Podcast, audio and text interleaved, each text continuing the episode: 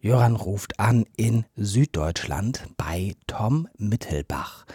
Tom hat eine Mission und darüber möchte ich mit ihm sprechen. Es geht um Agilität und das agile Rahmenwerk Scrum in der Schule.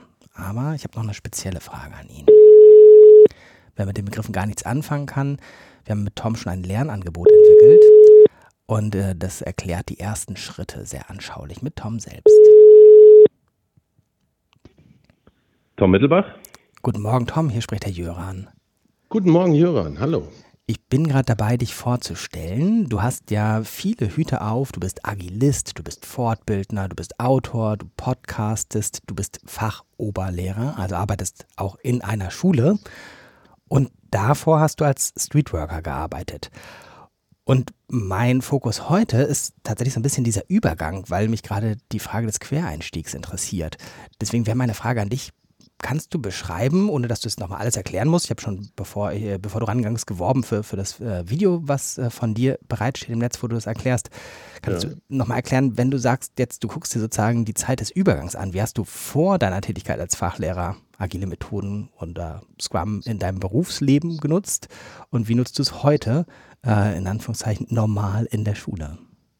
Okay, also Scrum habe ich jetzt als äh, Streetworker so nicht genutzt. Es war aber die Gesamtarbeit, musste man eigentlich sehr agil betrachten.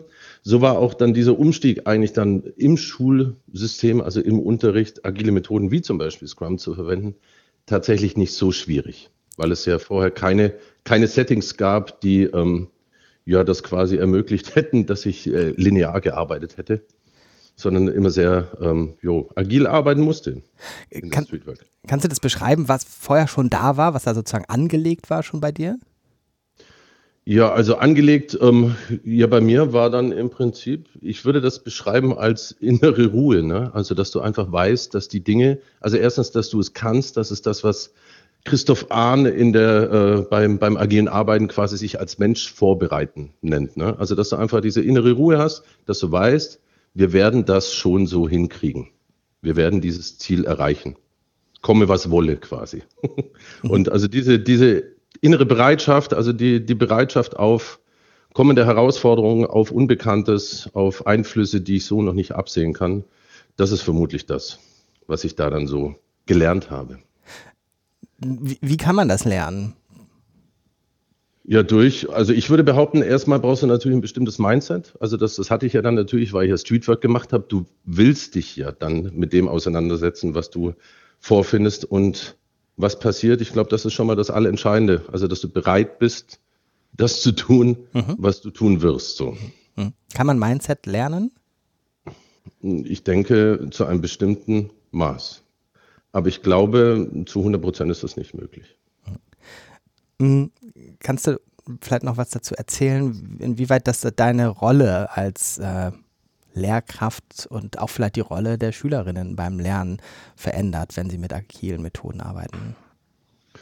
Das verändert zuallererst mal unsere Beziehung, wie ich finde. Also aus der Erfahrung raus ist es eben nicht mehr das hierarchische, ich bin der Hüter des äh, Heiligen Grals des Wissens und ich gebe das gönnerhaft anderen quasi, sage ich, ein bisschen überspitzender, sondern ich bin Mitlernender, der natürlich mehr Expertise hat unter Umständen, der äh, mehr Fachwissen hat, der sich aber ganz genauso mit auf die Lernreise begibt. Also das bedeutet auch, dass ich, dass ich Lust auf diese Auseinandersetzung habe, dass ich dazulernen möchte, dass ich auch die Wege der Schülerinnen und Schüler mitgehen kann, die ich vielleicht vorher gar nicht, ja, also die wäre ich nicht gegangen, die hätte ich vielleicht auch gar nicht gekannt.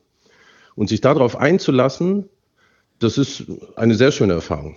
Menschlich herausfordernd manchmal, weil es ist natürlich nicht ganz einfach, weil wir uns ja auch in eine Beziehung begeben. Mhm. Aber ja, das ist allesamt, allesamt gewinnbringender wie andere Dinge, die ich kennengelernt habe. Mhm. Jetzt wage ich mich mal auf das dünne Eis der ganzen Pauschalisierungen, nämlich äh, Leute, die mit Quereinstieg in die Schule kommen. Äh, traust du dich auch ein bisschen zu pauschalisieren, zu sagen, ob das denen leichter, schwerer oder einfach nur anders fällt, ähm, so auf grundsätzliche Rollenveränderungen ja, überhaupt bereit zu sein. Ja. Also. Na, ich traue mich da auf jeden Fall zu pauschalisieren. Natürlich gibt es immer welche, auf die es nicht zutrifft, aber ich habe die Erfahrung gemacht, weil ich ja auch selbst äh, Fachlehrer bin.